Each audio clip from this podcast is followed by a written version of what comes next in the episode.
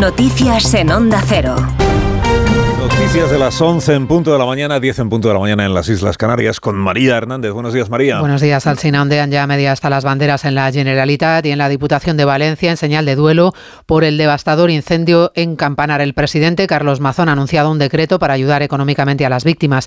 Cuatro fallecidos no identificados aún, cifra provisional y entre 9 y 15 personas desaparecidas, entre ellas un matrimonio joven con dos niños, uno recién nacido. Hay más de 150 desalojados que han sido realojados provisionalmente en hoteles de la capital valenciana. En uno de ellos está Begoña Perpiñá.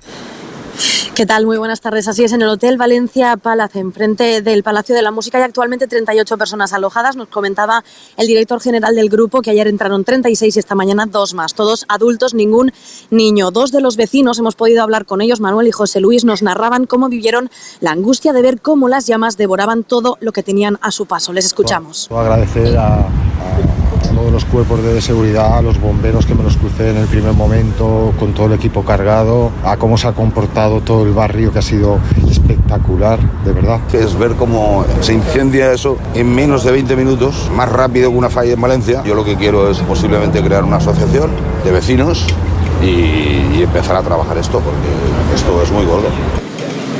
A las puertas del hotel no paran de entrar y salir familiares víctimas de este incendio. La alcaldesa de Valencia, María José Catalá, aseguraba esta mañana que las personas alojadas en el hotel podrán hacerlo por el tiempo que necesiten, alojados, como decíamos, para tener todos los recursos necesarios. Otro de los puntos es el edificio también tabacalera del ayuntamiento, donde hay también equipos sociales y psicólogos ayudando a familiares y víctimas. Los drones de los bomberos vuelven a sobrevolar esta mañana el esqueleto calcinado del edificio para evaluar cuándo pueden entrar. Se preparan para acceder efectivos de la Policía Científica y de los bomberos, equipos mixtos. Junto al edificio siniestrado está Juanjo Tobar.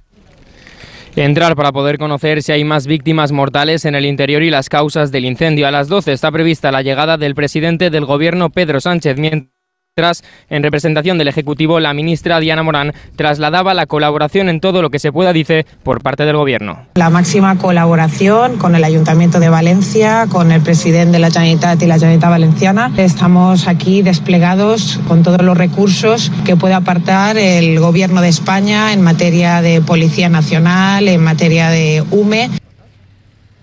Este incendio, el más devastador en la historia de Valencia, mantiene también a seis bomberos hospitalizados. No obstante, parece que sus vidas no corren peligro. Asimismo, el Valencia y el Levante han solicitado el aplazamiento de sus partidos que disputarían este fin de semana. Las 11 y 3, las 10 y 3 en Canarias. Información ahora local.